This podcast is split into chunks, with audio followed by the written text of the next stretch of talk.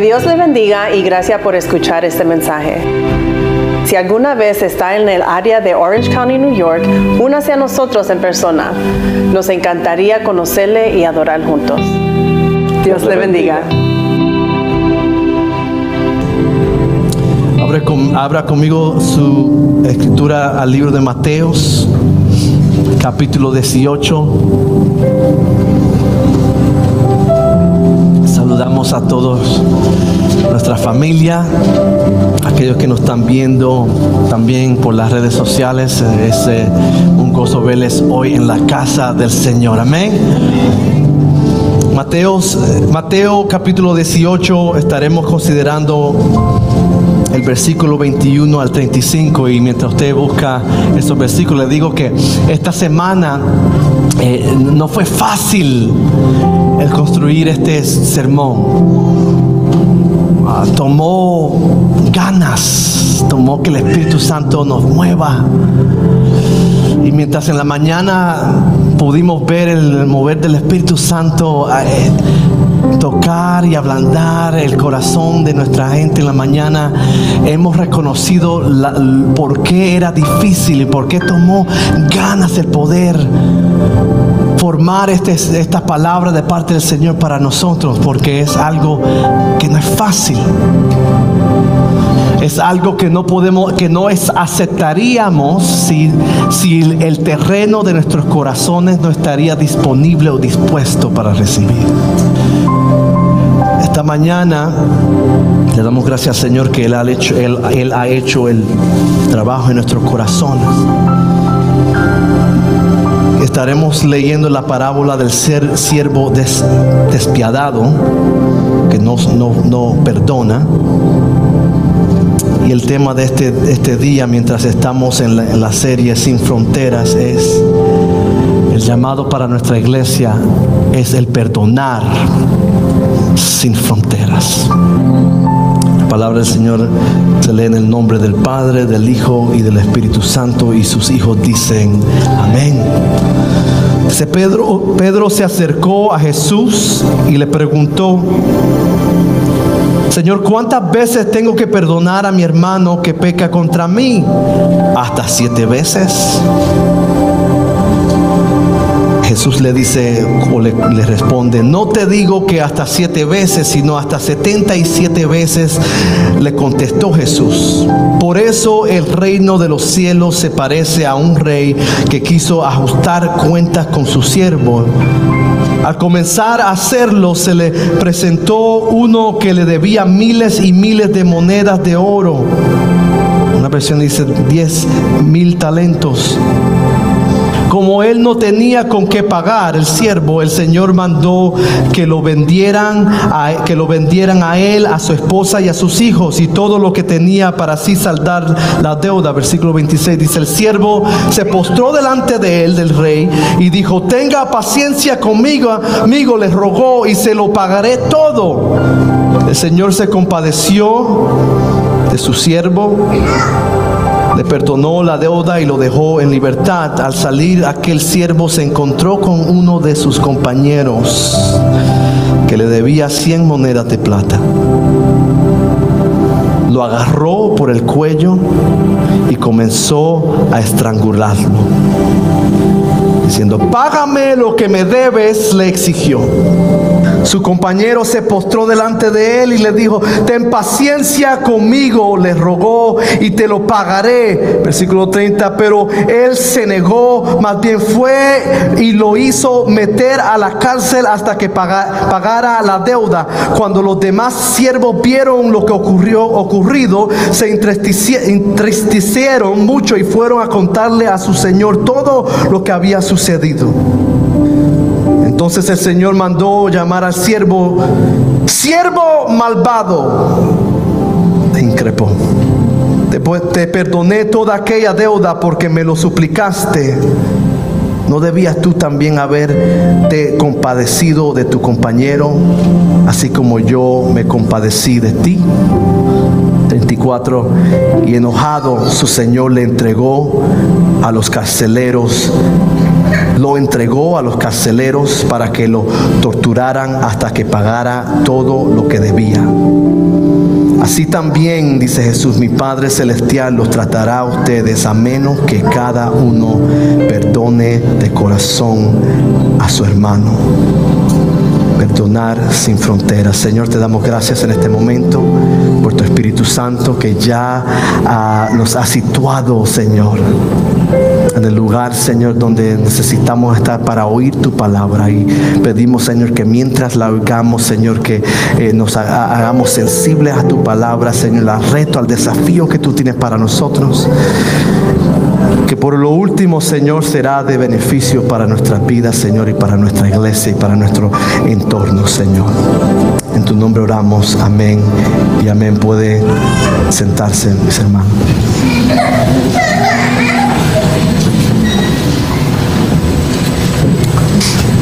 Rich Villodas o Villodas, un pastor conocido y un autor eh, de Queens, un condado bellísimo de, Nueva York, de New York City. Eh, autor del libro titulado Una vida profundamente formada, dijo, una comunidad no puede florecer en el camino de Jesús sin, sin un perdón continuo. El doctor y pastor Brian Lawrence dijo, que cuando miramos al mundo en el que vivimos, su insignia es la venganza. Sin embargo, la insignia del creyente debería ser el perdón. Como seguimos diciendo, como hemos dicho, la comunidad amada de Dios, la cual nosotros eh, formamos parte, debemos ser marcados como nuestro Salvador. Debemos ser conocidos igual como nuestro Salvador fue conocido y es conocido. Y el perdón también debería de ser una de esas marcas o insignias um, por lo que deberíamos nosotros, usted y yo que seguimos este, este evangelio, ser conocidos. Les propongo que el perdón de hecho eh, es amor eh, o es el amor de la forma más verdadera que se puede ver. Las escrituras nos dice que quien poco perdona, poco ama. Eso también nos quiere decir lo otro, quien poco perdona, poco ama. Les propongo que el perdón es el servicio más alto que nosotros como cristianos podemos darnos el uno al otro. El acto de perdonar es la forma en que podemos mostrar verdaderamente ah, que estamos buscando no solamente a nuestros hermanos, sino también verdaderamente buscando al Señor. Entonces, como vemos y debemos, debemos, saber, el perdón es el hilo, uno de los hilos que conecta o debería de conectar nuestro vivir como Cristo comentario dijo, el perdón es otro de, los sellos distintivos de Jesús para la auténtica vida de la iglesia. Algunos han dicho que el oxígeno del reino es el perdón. Entonces la realidad es que tal igual como el perdón es para todos, es para todos nosotros, el acto de perdonar también es para nosotros. O sea, nos toca a nosotros también. Esta historia comienza con Pedro acercándose a Jesús y Pedro viene a Jesús con una pregunta. Es una pregunta eh, teológica y concerniente al discipulado. Una buena pregunta. Y él pregunta, Señor, ¿cuántas veces tengo que perdonar a mi hermano que ha pecado contra mí? Después dice hasta siete veces. Creo que podemos ver mucho de nosotros en Pedro. Ah, Pedro sabe que el perdón es necesario, tal igual como nosotros sabemos que el perdón es necesario. Pedro sabe que como discípulo de Jesús debe perdonar. Pedro eh, sabe que es necesario para él, si él va a ser llamado cristiano, quiere seguir ser llamado cristiano, que debe de perdonar. Pero Pedro, al igual que nosotros, aún sabiendo todas estas cosas, viene a Jesús con fronteras en su corazón. Viene a Jesús con unas restricciones en su corazón. Pedro viene a Jesús con la frontera del orgullo de la arrogancia, de la justicia propia, de la presunción. Pedro viene a Jesús como muchos de nosotros hemos venido a Jesús. Viene Jesús con una pregunta, pero también viene a Jesús con la respuesta. Muchas de las veces nosotros nos encontramos en el mismo lugar con Jesús. Llegamos a Jesús con una pregunta, con una necesidad, con una plegaria, pero en nuestra subconsciencia tenemos la respuesta o cómo quisiéramos que el Señor eh, bregara con la pregunta, el problema que tenemos.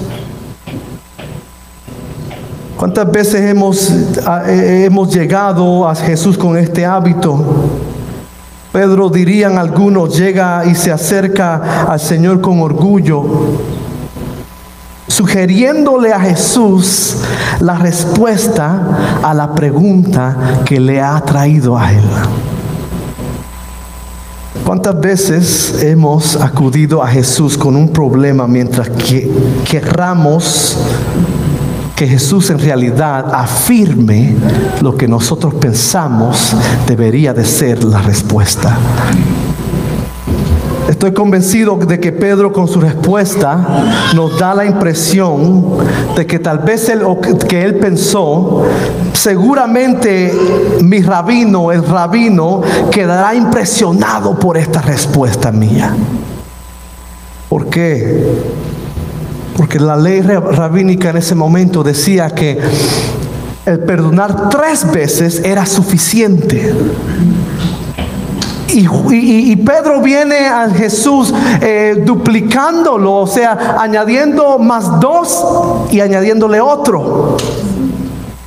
Entonces diríamos que Pedro viene a Jesús eh, presumiendo que eh, si yo le digo al Señor lo que yo pienso, el Señor va a afirmar lo que yo pienso. Porque no es lo que me han enseñado, es aún más de lo que me han enseñado.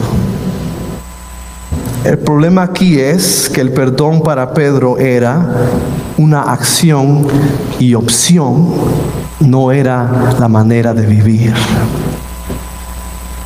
Les propongo lo siguiente, perdonar sin fronteras o el perdonar que no tienes fronteras, que es que perdona como Jesús perdonó y perdona, no es mera o simple acción u opción, sino que es y debe ser para nosotros, la cual profesamos este evangelio, manera de vivir.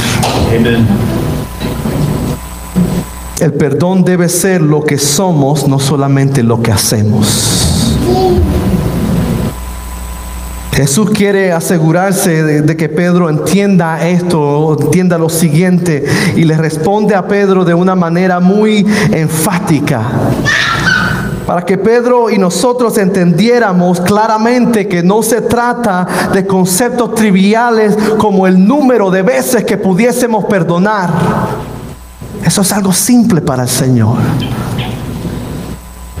Jesús le responde a Pedro, le dice enfáticamente, no te digo siete veces, para que Pedro no pudiera cambiarle las palabras a, Jesús, le dice claramente, no te digo siete veces sino hasta 77 veces. Jesús le da a Pedro un número exagerado no porque haya una cierta cantidad numérica, no porque Jesús estaría afirmando que el perdón, eh, eh, eh, que debemos de ver cuántas veces podemos perdonar, no tiene que ver con el número, sino que lo que le está enseñando a Pedro y nos está enseñando a nosotros es que el, para el creyente el perdón debe ser ilimitado o sin fronteras o, no limitado por la cantidad o por una cantidad numérica. Un comentario decía, ya para las veces que hemos perdonado la cantidad que el Señor le dice a Jesús, el perdón ya llega a ser nuestra costumbre. O sea, si nosotros perdonamos la cantidad que el Señor le dio a Jesús, al llegar a esa cantidad, el perdón debería de ser ya parte de nosotros. Eso es lo que Jesús le está diciendo a Pedro tiene que formar parte de quien somos. En otras palabras, una vida que perdona sin fronteras es una vida que no niega el perdón. Es una vida que naturalmente primero piensa en el perdón en lugar de pensar en la venganza o en una cantidad supuestamente apropiada. Y esa es una dura realidad para nosotros, podemos decir y estar de acuerdo. Es difícil realidad para un esposo traicionado por una esposa. Es difícil para una esposa traicionada por un esposo. Es difícil para una madre traicionada por un hijo o hija. Un amigo traicionado por otro. Es difícil porque somos agraviados, porque somos, como dijimos antes, el dolor, el engaño se encuentra en cada clase y tipo de relación que podemos encontrar. Porque nos deben, decimos, porque yo no me merecía lo que me hicieron. Porque y si lo vuelven a hacer, Esas serían algunas de las fronteras que mantendrían nuestro corazón en una disposición de solo dar el perdón si me parece a mí que esta persona o este pueblo lo merecen. Jesús nos llama a, no negar el perdón a nadie en iglesia. Jesús nos está llamando a tener este don y servicio disponible para los demás. El perdón se nos ha dado no para que seamos egoístas y codiciosos con este perdón, no para que nosotros nos quedemos con el perdón solo para nosotros mismos, sino para que podamos darlo fácilmente a otros también. Perdón se nos ha dado para dárselos a otros. Y aquí radica el problema. Pensamos o aquí vemos el problema con por qué se nos hace difícil entender esta eh, forma de ética o forma de vivir. Porque pensamos que perdonar es ser pisoteado por todas partes siempre. Porque creemos que el perdón significa que debemos volver a ser amigos con esa persona o íntimos amigos. Pensamos que el perdón significa que ignoramos lo que pasó o como nos han lastimado. Pensamos que el perdón a veces es un pase libre para la persona. Pero no, el perdón es simplemente usted y yo dejando que Dios sea quien haga justicia por nosotros. En lugar de que nosotros querramos tomar la posición del Señor que le toca a Él de veramente. Literalmente cuando usted y yo no damos o ofrecemos el perdón, estamos diciendo, Dios, quédate ahí, yo lo tengo. Yo puedo. La escritura nos dice en segunda de Tesalonicenses, el capítulo 1, que el Señor hará lo correcto que el Señor pagará a los que nos han a los que nos han hecho el mal, o sea, él va a tomar, él tiene cuenta de lo que ha sucedido hacia nosotros. En otras palabras, el perdón nos coloca, o el poder perdonar nos coloca en nuestros debidos lugares. Y nos recuerda que Dios será quien cuidará de nosotros y de ellos también. Estamos llamados a una forma de vida que considera primero el perdón sin importar lo que haya sucedido o nos haya sucedido. El problema es que esta verdad va en contra de la norma social. Va contra lo que tal vez nosotros hemos pensado o hemos visto en, nuestras familias aún. Y es por eso que incluso el cristiano se asombra cuando la madre de un joven afroamericano es matado por injusticias raciales, la madre se para enfrente y perdona a aquellos quienes han matado a su hijo. Por eso es que aún para nosotros cuando vemos eso en la noticia, no decimos qué bueno, decimos, wow, qué fuerte es ella. Qué asombroso que ella pueda decir que perdona a aquel quien ama. Ah, incluso a veces dudamos que real es el perdón que ella o él esté dando. Porque no es nuestra norma social y aún norma de vivir. Porque sabemos que three strikes and you're out. Porque estamos bien con decir, si me lo hicieron una vez, bueno, ellos si me lo hacen una vez, fue mi culpa. Es la norma social que nosotros incluso hemos aprobado en nuestras vidas. Es por eso que usted y yo, incluso como creyentes practicantes, nos asombramos cuando vemos a alguien perdonar una deuda que no nos no tenemos lógica, no, nos da la lógica en ese momento. Aún dudamos que verdadero eh, sería el perdón porque el mundo nos ha dicho que tenemos que recibir lo que merecemos. Y sin embargo usted y yo hemos sido perdonados, mis hermanos. Y les digo un secreto bien conocido. Hemos recibido este perdón, pero no lo merecemos. Usted y yo, con tiempo hemos estado en esta iglesia o en, en la iglesia, cuál sería la cantidad de años que estemos en la iglesia, nunca llegaremos al lugar cuando el perdón de Jesús lo merezcamos. No merecemos este perdón y sin embargo lo tenemos el, tenemos el perdón y por ende hay un llamado también a dar este perdón.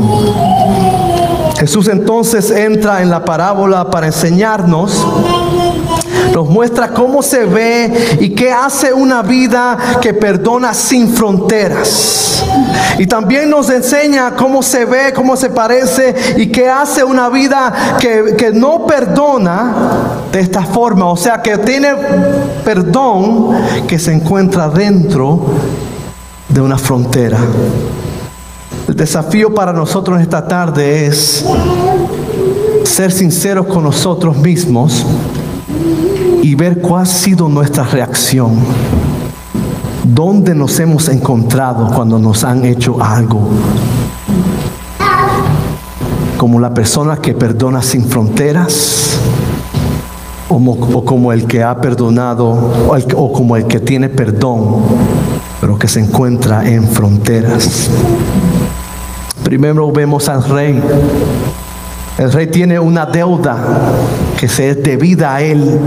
Vemos a un rey del cual usted y yo tal vez diríamos aún que estaba en su derecho de hacer lo que hizo, eh, lo que estamos leyendo en el versículo 25. Jesús cuenta historia, esta historia, esta parábola de un siervo que le debe 10 mil talentos. Ahora 10 mil talentos eh, ahora en este momento equivalen a unos 6 millones de dólares por hacerle así. Jesús aquí otra vez está exagerando la cantidad de deuda. Está queriendo decir con esta exageración que esta deuda es una cantidad inalcanzable de poder ser pagada por este siervo. Él está tratando de enseñarnos o decirnos por medio de esta cantidad que esta deuda que tiene este siervo es una deuda que él no puede pagar. Es lo que intenta decirnos al elegir esta cantidad exagerada Jesús. En el versículo 26 dice la escritura que el siervo entonces se postra delante del rey y le dice, tenga mi paciencia conmigo, le, ruego y se lo pagaré todo. Entonces no solamente vemos a una deuda que es impagable, no solo es eso, también ahora vemos una promesa que no se puede cumplir. Pero algo le sucede al rey en ese momento. El versículo 27 dice que en respuesta a, a, lo que dice el siervo, el rey tiene compasión de él. Esta compasión lo mueve a primeramente eh, dejar ir al siervo, al criado, y no solamente al siervo, al criado, pero también a dejar ir a su familia. Eso nos recuerda, pudiéramos ver, lo que muchos usamos como regla de vida en estos espacios del perdón, el gesto de fuera de vista, fuera de mente. El gesto eh, de nuestra cultura latina, allá ellos. O como dice un muchacho que amamos mucho en nuestra iglesia, me importa a mí. El problema con este pensar o con estos gestos es que incluso si no vemos a la persona, no obstante, si eh, eh, terminamos eh, moviéndonos en proximidad, lejos de esta persona o este, esta, esta gente, Incluso si decidimos incansablemente evitar a esta persona o esta gente, el no estar presente en nuestro día a día no paga esa deuda. No ver a esta persona o esta gente no paga la deuda que está en mi corazón aún. La deuda aún se debe y no solo se debe, sino que usted y yo sabemos que esta deuda todavía se siente. Ese pensamiento y esa práctica defectuosa no alivia el hecho de que todavía hay una especie de deuda dentro de mi corazón que todavía eh, hay un poco de, rencor, de, de, enojo, de frustración en mi corazón, que todavía me duele, que todavía estoy lidiando con la frustración, el dolor, el enojo. Usted y yo sabemos lo que se siente no haber perdonado realmente.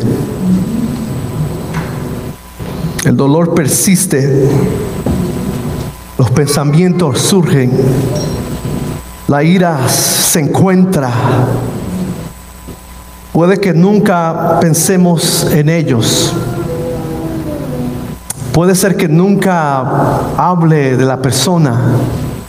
Puede, ser, que ser que yo haga lo que tenga para ah, pues, bajar o tirar atrás de mi mente esta persona, pero sigue todavía el dolor ahí. Que ni siquiera hablemos de ellos, pero todavía sigue el dolor ahí. Y podemos decidir mudarnos a los confines más externos del mundo. Y sin embargo, si esa deuda no ha sido cancelada, todavía está en los bancos de nuestras emociones y de nuestras mentes.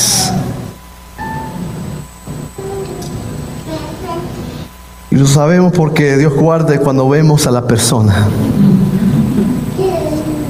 Sabemos que cómo se siente porque Dios guarde si mencionan a esa persona en una conversación. Porque ¿qué pasa cuando alguien está hablando? Regresamos, regresa, como si fuese, como si estuviesen realmente enfrente de nosotros. Te pregunto, iglesia, el Señor me traía a preguntarme a mí mismo aún, ¿cuántos de nosotros estamos lidiando con esto? ¿Cuánto tiempo ha pasado pero aún estamos lidiando con lo mismo? ¿Cuántos de nosotros todavía estamos lidiando con un dolor de una deuda? Es lo que Dios estaba resaltando en nuestro espíritu mientras nos preparábamos. ¿Cuántos de nosotros, aún moviéndonos de proximidad en cuestión de dónde vivimos, de tiempo, todavía tenemos acerca el dolor, la deuda? Warren Wiersbe dijo, un comentarista dijo que la prisión del mundo es la prisión de un corazón que no perdona.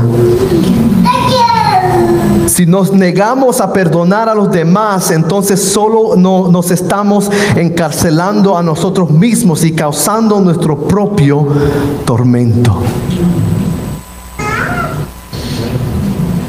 Pero la vida y acción de este rey nos muestra que olvidar o no ver a la persona o alejarse en la proximidad no es la respuesta ni la única solución, ni la solución. Lo que debemos hacer para que nos encontremos en salud es también vivir una vida que cancela esta deuda. Y la cancela por medio del perdón.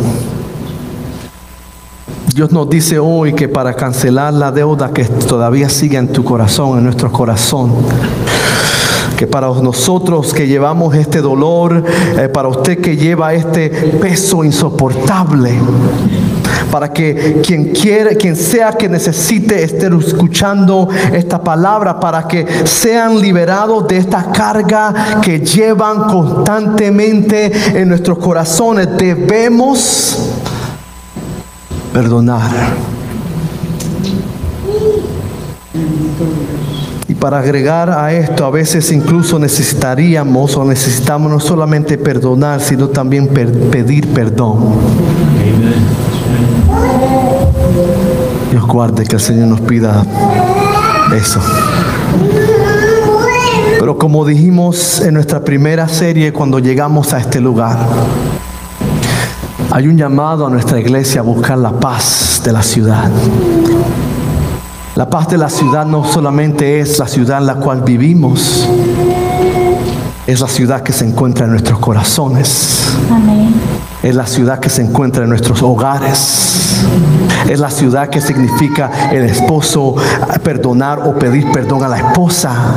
Es la esposa haciendo lo mismo. Es los padres haciéndolo con los hijos.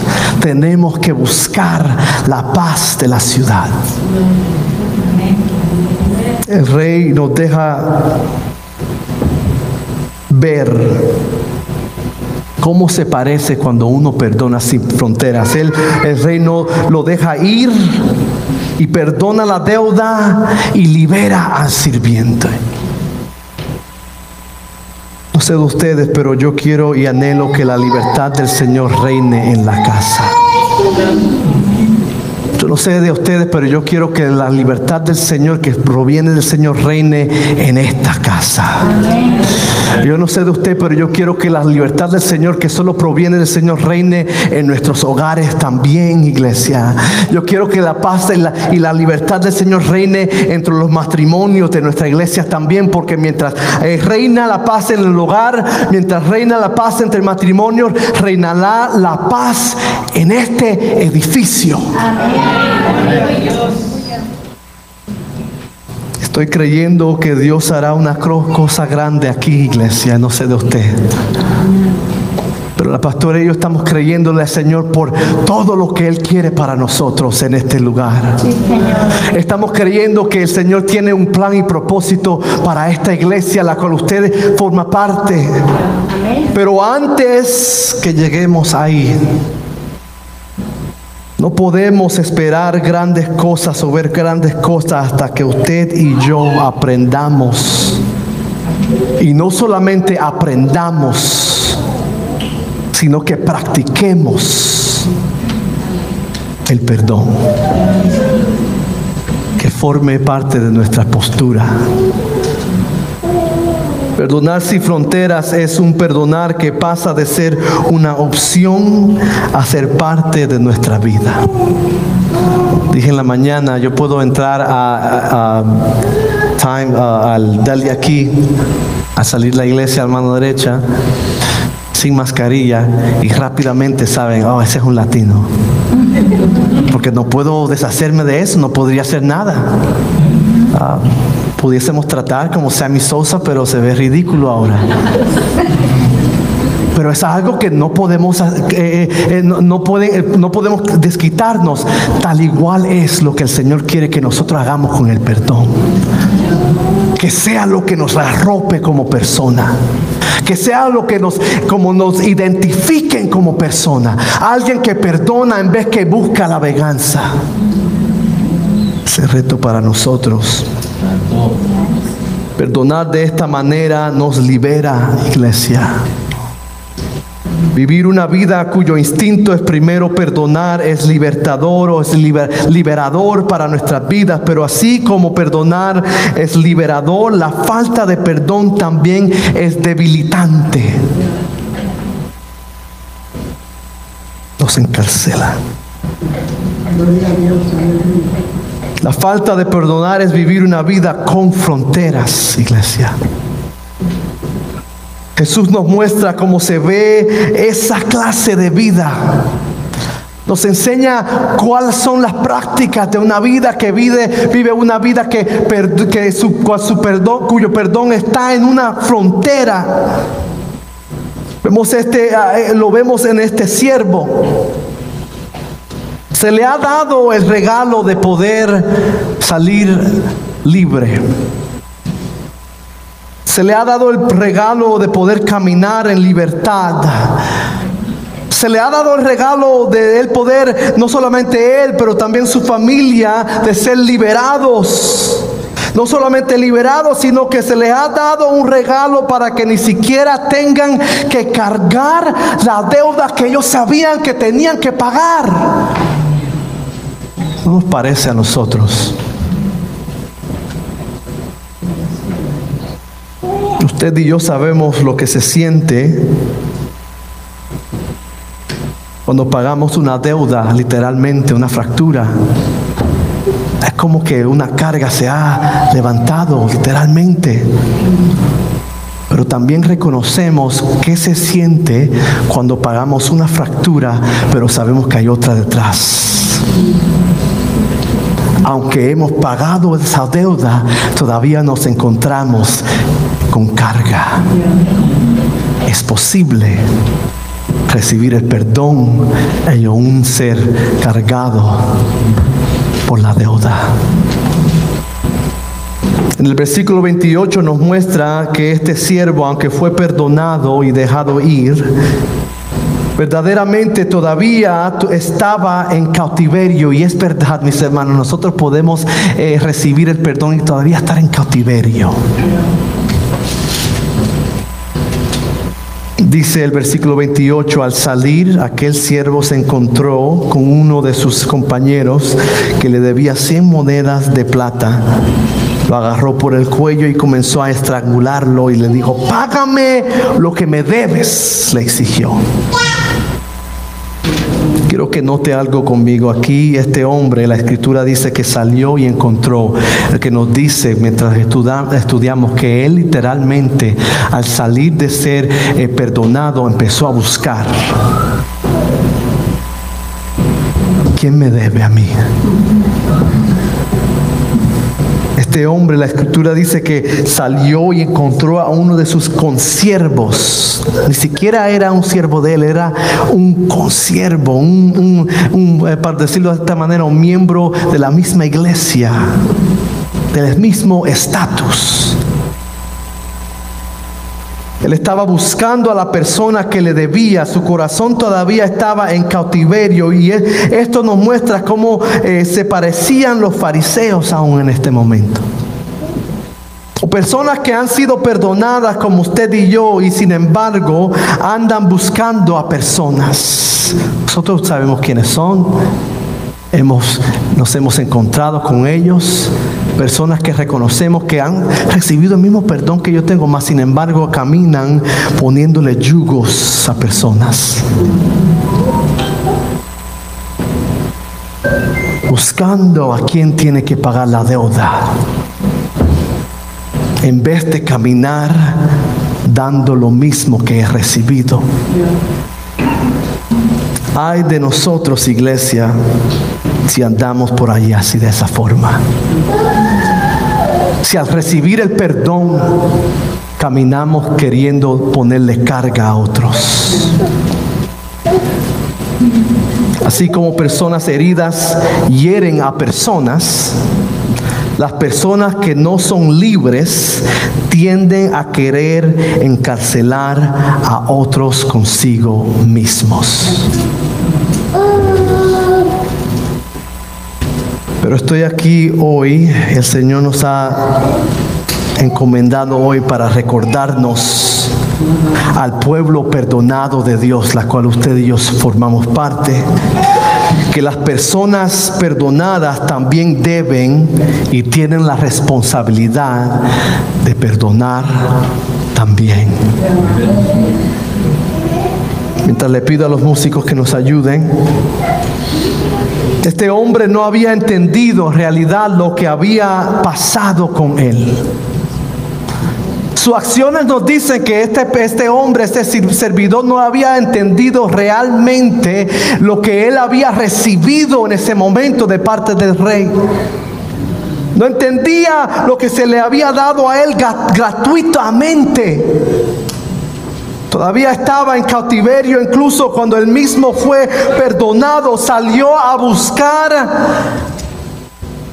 y este hombre sale a exigir a otro hombre que le debía 100 denarios. Y le digo algo interesante. Que al contrario a la deuda del primer siervo que no se podía pagar, la deuda que el consiervo tenía con él, sí era posible ser pagada. Mas sin embargo, este siervo en cautiverio no perdona una deuda que sí pudiese ser pagada. Wow. Que me trae a la mente mi salvación, deuda que yo no puedo pagar. Pero el perdón que le doy a otro, esa sí es una deuda que sí se puede pagar.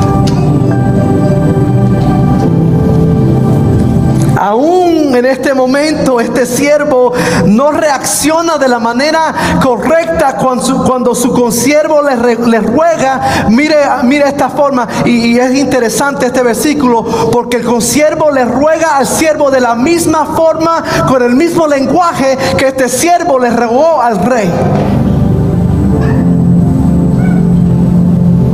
Usa los mismos, las mismas palabras sin embargo no pudo perdonarle. El sirviente no trató en este momento a su consiervo del mismo estatus, que hacía lo mismo de la forma en que el rey de mayor estatus trató con él. Ay de nosotros, iglesia seamos tratados de una forma de alguien que es de aún más alto estatus que nosotros y no podemos tratar a alguien que es igual a nosotros. Ay de nosotros, iglesia.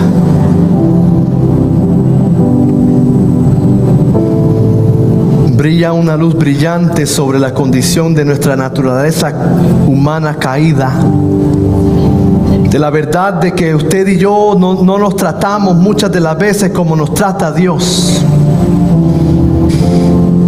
Que no nos tratamos muchas veces, muchas de las veces como nuestro rey nos ha tratado, sino que caminamos dentro y fuera de la iglesia buscando a quien ponerle un yugo de vez en cuando.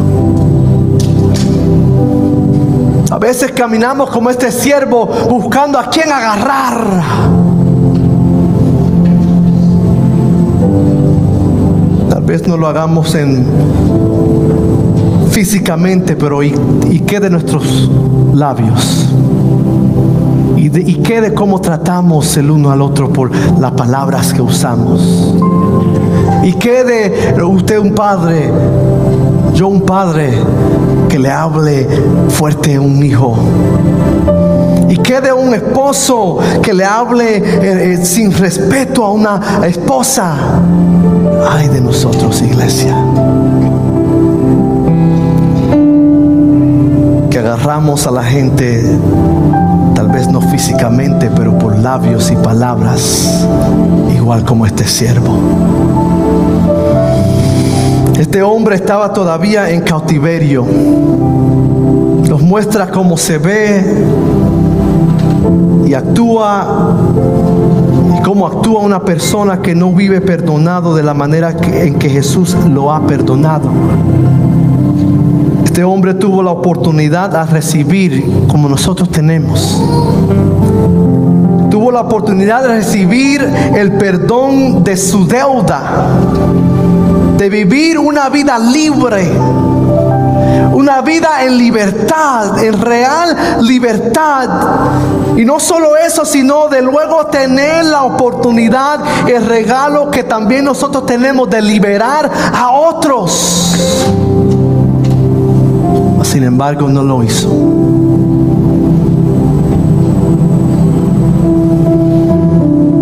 Porque su, perdón tuvo fronteras.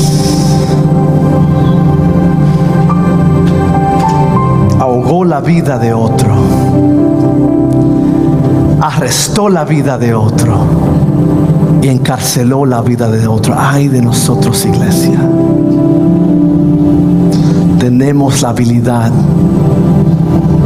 si no damos el perdón, de ahogar a otro, de encarcelar a otro y de agarrar a otro. Escuche con atención. Si no perdonamos sin fronteras, entonces nosotros ahogaremos la vida del propósito no solamente de otro, pero también la ahogaremos en la vida del propósito de nosotros mismos. ¿Por qué no estoy donde pensaba que estar? Tal vez estamos ahogando el propósito del Señor en nuestra vida.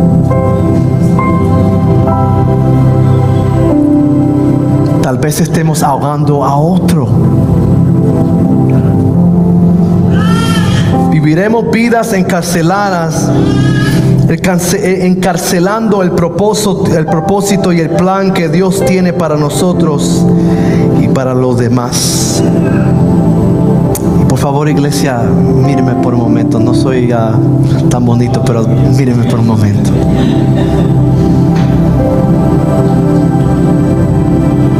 Si hay falta de perdón en nuestras vidas, no podemos perdonar, si, y si no podemos pedir el perdón, lo que en realidad estamos haciendo es ahogando la vida del propósito que el Señor tiene en nuestras vidas. No solamente eso, porque usted forma parte de una comunidad mayor. Si nosotros no podemos aceptar este desafío de perdonar y de pedir perdón, también contribuiremos al ahogar el propósito del lugar donde el Señor nos ha puesto.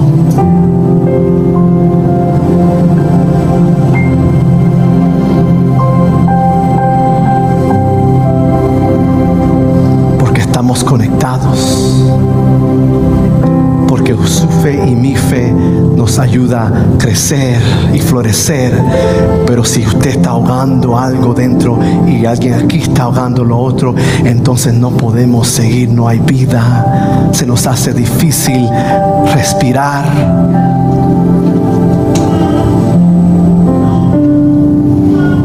Estamos siendo llamados a más.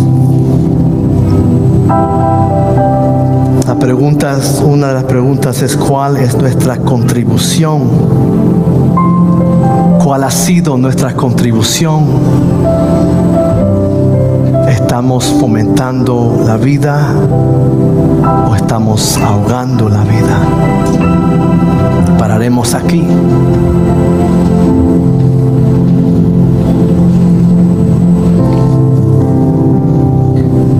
Esta serie es, una, es un recordatorio de que Dios no puede darnos más si no hacemos el trabajo que debemos hacer interiormente.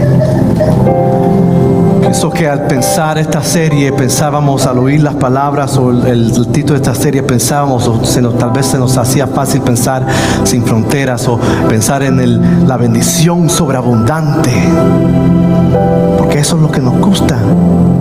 Pero en realidad el Señor nos está retando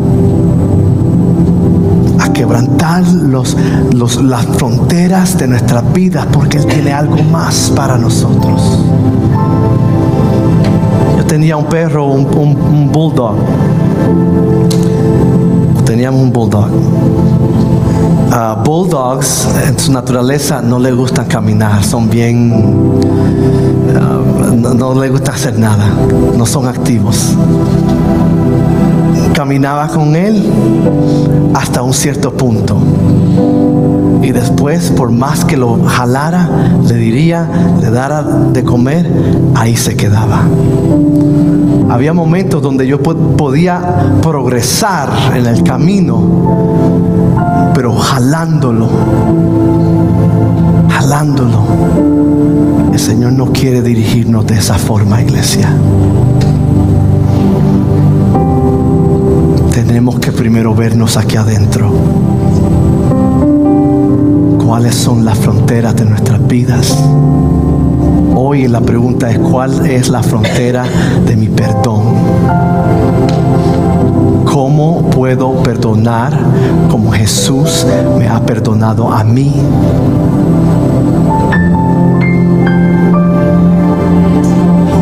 Y por favor no seamos como Pedro. Pedro en el primer versículo le pregunta al Señor, Jesús, ¿cuántas veces tengo que yo perdonar cuando me hagan daño a mí o, me, o, pequen contra mí? Como diciendo, yo nunca haré algo contra ellos, pero sé que ellos me lo harán a mí.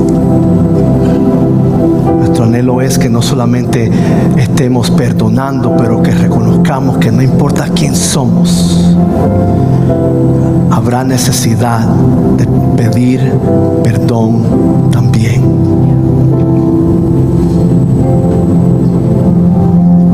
A través de este sermón y parábola, Dios a través de nosotros nos ruega, nos está rogando hoy en día, iglesia le ruega a usted que forma parte de esta comunidad, nos suplica que calculemos el costo de nuestra vida.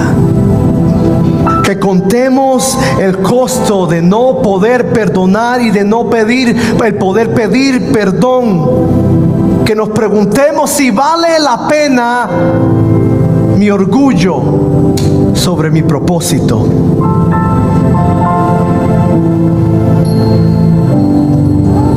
vale la pena como me siento sobre el propósito que el Señor tiene para mi vida. ¿Qué es más valioso para nosotros, iglesia? ¿Cuál sería lo más valioso en nuestras vidas? ¿Nuestro propósito o nuestro orgullo? Termina la parábola diciendo lo siguiente. Él dice, siervo malvado no sé de usted, pero yo no quiero que el Señor me llame siervo malvado. Yo no quiero que el Señor me identifique como una persona de esa forma. Dice, te perdoné toda esa deuda porque me rogaste. El 33 dice, y Jesús vuelve con una pregunta retórica que la hemos visto, que hemos visto retórica, pregunta siempre cuando el Señor está enseñando. Le dice, ¿no debiste tú tener misericordia de tu consiervo como yo tuve misericordia con ti? Ahora el papel ha cambiado porque Jesús sí puede venir con una pregunta y una respuesta.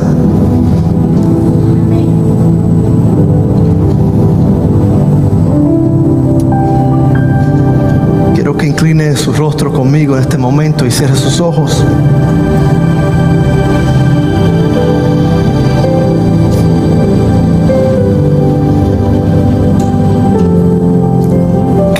Más, el orgullo o el propósito?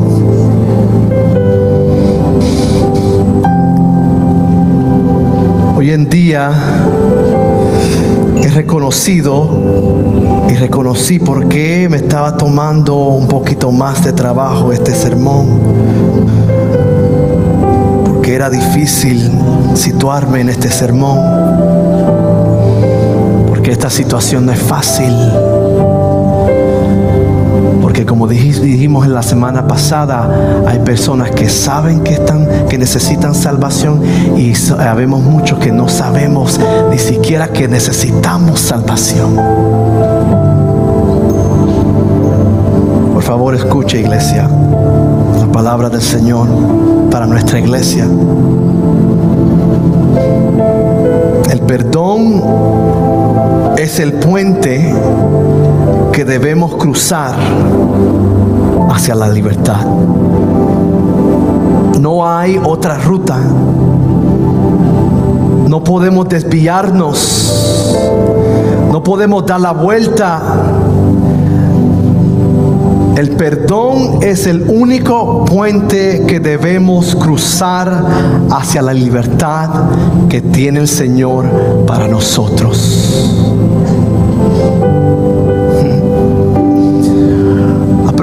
Pregunta que quisiéramos que nosotros nos hagamos es,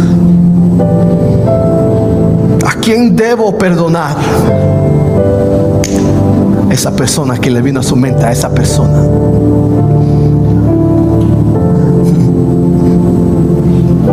¿Quiénes son las cuales necesito perdonar? Esa persona que le vino a la mente. ¿A quién le tengo que pedir perdón? Esa es la persona. Esa persona que le viene a la mente, esa es la cual el Señor le está llamando a cruzar ese puente. Tal vez sea una persona que esté bien cerca a usted. Tal vez usted necesita pedir perdón.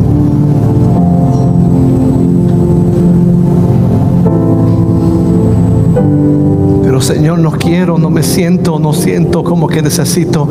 El perdón es el puente necesario que tenemos que cruzar hacia la libertad completa en nuestras vidas.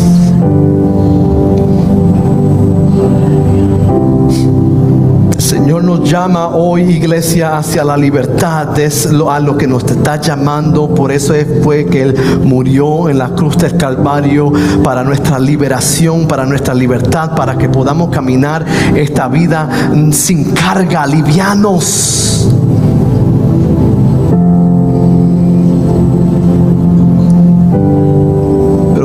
Hacer lo mismo, igual como Jesús, que tuvo que pagar un precio para nuestra libertad. Nosotros también debemos llevar nuestra cruz. Hoy la cruz que el Señor nos recuerda, que tal vez la habíamos puesto al lado porque no veíamos a la persona o las personas, porque tal vez no sabíamos, esta es la cruz que el Señor quisiera que usted de nuevo recoja, es el perdón. Alguien aquí que necesita pedir, perdón hoy, y se encuentra la persona también la cual usted sabe que tiene que pedirle perdón, hoy es el día, hoy es el momento. El Señor está aquí para darnos la fuerza si hay alguien aquí que necesita pedir el perdón o necesita reconocer o recordarse, to be reminded that forgiveness is mine no matter what. Si hay alguien que pelea con la realidad que el perdón es nuestro. Porque a veces tenemos que reconocer que somos perdonados para poder perdonar. El Señor está aquí para darnos el perdón que necesitamos. Si usted dice en este día, eh, yo sé que necesito pedir perdón, yo sé que necesito perdonar, pero se me hace difícil, el altar está abierto, venga, el Señor quiere encontrarse con usted. ¿Cuál es más valioso, nuestro orgullo? ¿Cómo que dirán de mí? Propósito. Los dejo con esta cita. Perdonar es liberar a un prisionero y descubrir que el prisionero en realidad eras.